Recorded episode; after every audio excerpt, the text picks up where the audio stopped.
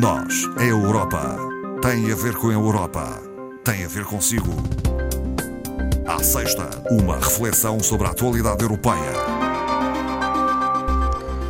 Nós, a Europa, hoje conta com a participação de Marco Teles, é gestor do Europe Direct Madeira, e também de Kathleen Gontzi, eh, responsável do programa EPAS, Encontro das Escolas Embaixadoras.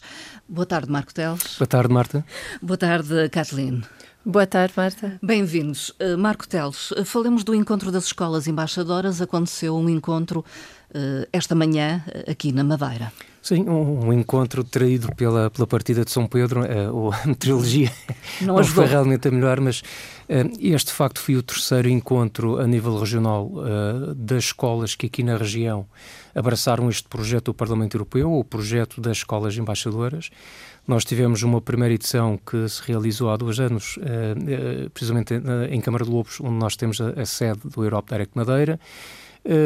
na segunda edição viemos para o Funchal para fazer o segundo encontro e esta terceira que teve lugar uh, hoje de manhã, envolvendo seis escolas, seis estabelecimentos de ensino daqui da região e que teve lugar no fantástico espaço do, do, do convento uh, de Santa Clara, um, um, projeto, como sabe, foi alvo de uma reabilitação profunda, uh, apoiada por fundos europeus. E isso também tem sido um bocadinho a razão da realização destes eventos, associar sempre a projetos Uh, que neste caso têm sido uh, projetos públicos que têm beneficiado do contributo europeu em termos financeiros. A Catalina é então responsável deste programa?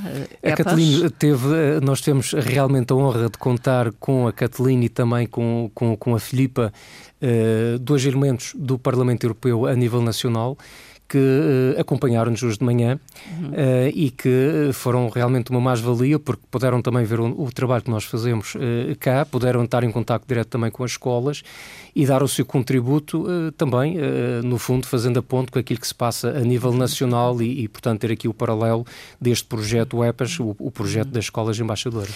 Catalino, qual é a importância deste projeto na divulgação do projeto maior que é o da União Europeia? Exatamente. O projeto EPAS, Escolas Embaixadoras do Parlamento Europeu, é um projeto que em Portugal está a correr muito bem. Temos 20, 126 escolas neste momento, espalhadas pelo país inteiro aqui na Madeira temos seis escolas, uhum. o que é ótimo. Uhum. E temos eh, hoje o evento desta manhã foi para nós um exemplo que devemos seguir em, em muitas uhum. regiões, a ver o entusiasmo dos jovens, a ver o entusiasmo uh, dos professores e uhum. graças a Europe Direct fazer essa ligação com os fundos europeus que também é algo tão importante aqui na Madeira e na União uhum. Europeia eh, em geral. É dar a conhecer, digamos. A dar a conhecer. É, é, contributo que a União Europeia dá em alguns projetos. É? Exatamente. Muitas vezes nós uh, somos alvos de crítica ou uh, um pouquinho injusta porque não podemos usar isso, que estamos longe dos cidadãos. Bruxelas está longe dos cidadãos.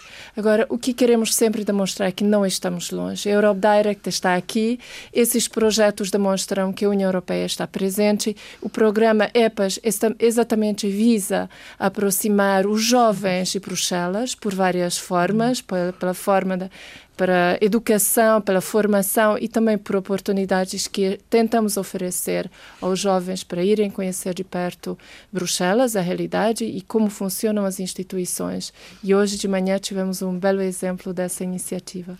Eh, jovens que serão os votantes de amanhã. É um Sim. pouco também esse o sentido destas ações, Martelos. Eh, permita-me só acrescentar aqui uma coisa que a Catalina referiu. Eh, o projeto, embora realmente a iniciativa Europe Direct, mas estas iniciativas só resultam quando nós uh, associamos parceiros. E aqui a, a Direção Regional uh, da Cultura foi fundamental.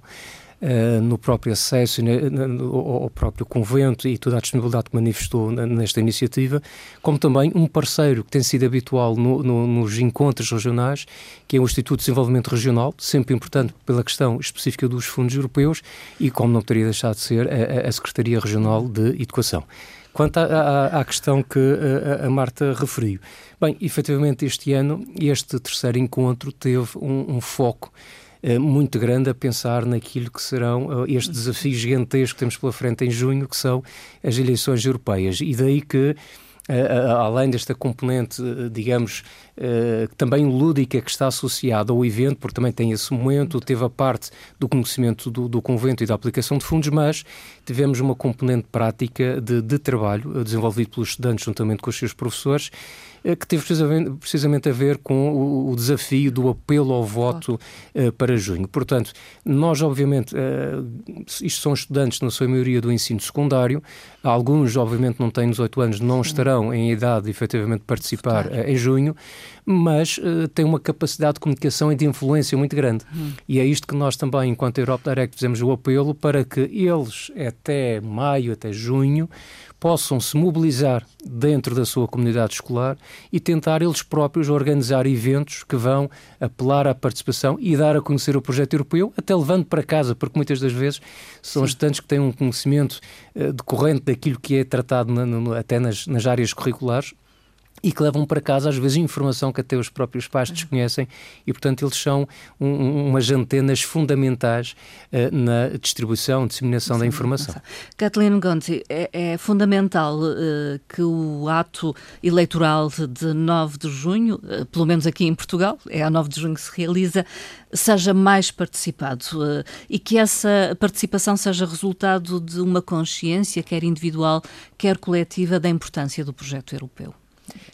Exatamente, essa é a nossa preocupação principal para esse ano, eh, esse ano escolar, para assim dizer, esse ano até, até o mês de junho e como, como o Marco Teles aqui referiu, é muito importante divulgar, por isso, as eleições europeias nas escolas. Uhum. Nós temos a consciência de que os jovens, as crianças, muitas vezes são capazes de até consciencializar mais os pais do que os, os próprios adultos, uhum. entre eles, influenciam uns os outros. Portanto, é por isso que mesmo aqueles que ainda não vão votar, nós gostaríamos de divulgar a informação, dar mais uh, conhecimento sobre a matéria. A abstenção em Portugal era uma das maiores nas eleições europeias uh, de 2019 e a nossa preocupação é exatamente essa. E o que sabemos também é que a abstenção foi muito grande junto dos jovens. Hum. E os jovens são pro-europeus em Portugal. Sim. Participam em programas uh, europeus, o Erasmus e outros. Eh, Exatamente. E muitos deles já nasceram cidadãos europeus, portanto, nem sequer sabem o é que é não ser cidadão Sim. europeu. Portanto, é por isso que queremos divulgar muito essa importância, esse direito que eles têm de irem votar dia 9 de junho e dar toda a informação que eles possam precisar para também tomarem decisões conscientes e informadas. informadas. Uh, entendo o alinhamento, digamos, dos mais jovens. A razão pela qual pela qual não votam uh... nós tentamos entender, tentamos fazer inquéritos. Uh, muitas vezes é, o que referi há pouco é a distância que a distância. separa os cidadãos de Bruxelas. Uhum. Acham que estão tão distantes. A realidade de Bruxelas não tem nada a ver com a realidade uh, local e, neste caso aqui, regional. Foi muito interessante essa manhã. Todos os intervenientes, tanto da, da da IDE, como o seu secretário regional, como do Marcos, todos referiram a importância da, da Europa cá uhum. e citaram exemplos muito concretos que fizeram os jovens entenderem que aquilo que aqui acontece, é o voto que aqui vai ser transmitido, aquele voto vai ter uma importância, importância. na vida deles. Hum. é decisivo muitas é vezes. decisivo muitas vezes. Marcos Teles quer acrescentar algo, uma pequena nota, aprovação por parte do governo português do voto antecipado e em mobilidade pode ajudar uh, à eh, participação uh, ou a reverter esse cenário de abstenção eu, nas eleições europeias. Tudo o que se puder fazer que fuja uh, àquilo que foram os anos anteriores pode ajudar, obviamente.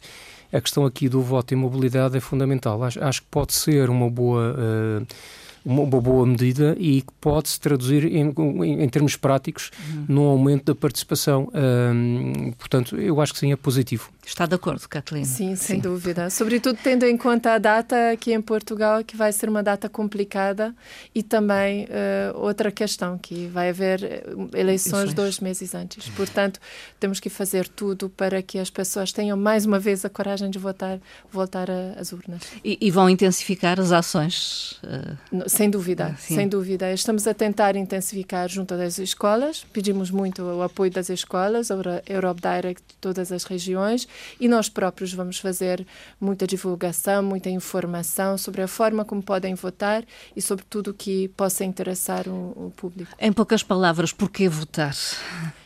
Porque aquele que vai ser agora a decisão do, das pessoas nas próximas eleições vai influenciar aquilo que vai ser o futuro da Europa, Europa, e estamos numa fase em que é muito importante tomar o rumo certo. É um momento-chave. É um momento-chave. Então. Marco Teles, é isso.